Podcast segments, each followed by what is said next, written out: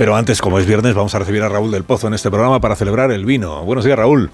Buenos días, querido Carlos. ¿Cómo estás? Te oigo muy bien, te oigo bien, potente, fuerte, Con, con muchas ganas. Pues cuando tú quieras que empiece Vive el Vino. Por fin, por fin la Eurocámara se ha pronunciado contra el desafío catalán, el ataque del gobierno a los jueces y el pacto entre el Kremlin y los separatistas. El Parlamento de Europa ha pedido por mayoría que se investigue las injerencias rusas y los tratos de Putin con Puigdemont. Putin, peligro. Eh, con él no se puede tomar un café. Y es el de la Lubianka, que está a cinco minutos de la Plaza Roja y de la Catedral de San Basilio. Fue el sucesor de Beria y se crió en la KGB. El zar de todas las Rusias, con todos los poderes, ha utilizado bots para desestabilizar Europa y España. Un emisario suyo eh, ofreció a los secesionistas 10.000 soldados rusos para proclamar la independencia.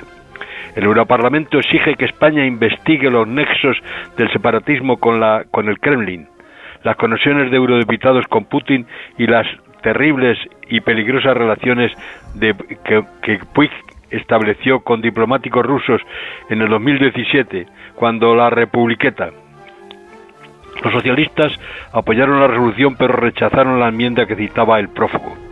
El texto pide que se siga investigando el delito de los separatistas y deplora, deplora los ataques del gobierno a los jueces. Se ha sabido que el prófugo se reunió con diplomáticos rusos. Como escribe el corresponsal del mundo, Puigdemont queda señalado a los ojos de Europa. También debatirá la Eurocámara los ataques contra los jueces, que los, los jueces que investigan la traición.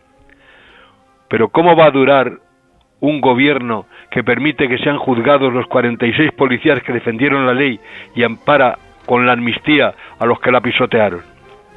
La Eurocámara, querido Carlos, se merece un brindis por parar el surrealista reclutamiento de soldaditos rusos y además recordamos otro de sus aciertos, no etiquetar el vino como producto cancerígeno.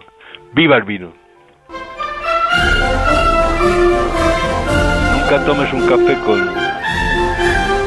Que tengas un fin de semana magnífico. No, nunca tomes un café con Putin, ¿eh? te, lo aconsejo. No lo tenía yo previsto, pero bueno, agradezco el consejo. Cuídate, Raúl. Que un fuerte abrazo. Un gran fin de semana. Va a colgar Raúl del Pozo. A ver. Ya está, ya está, ya, ya colgó.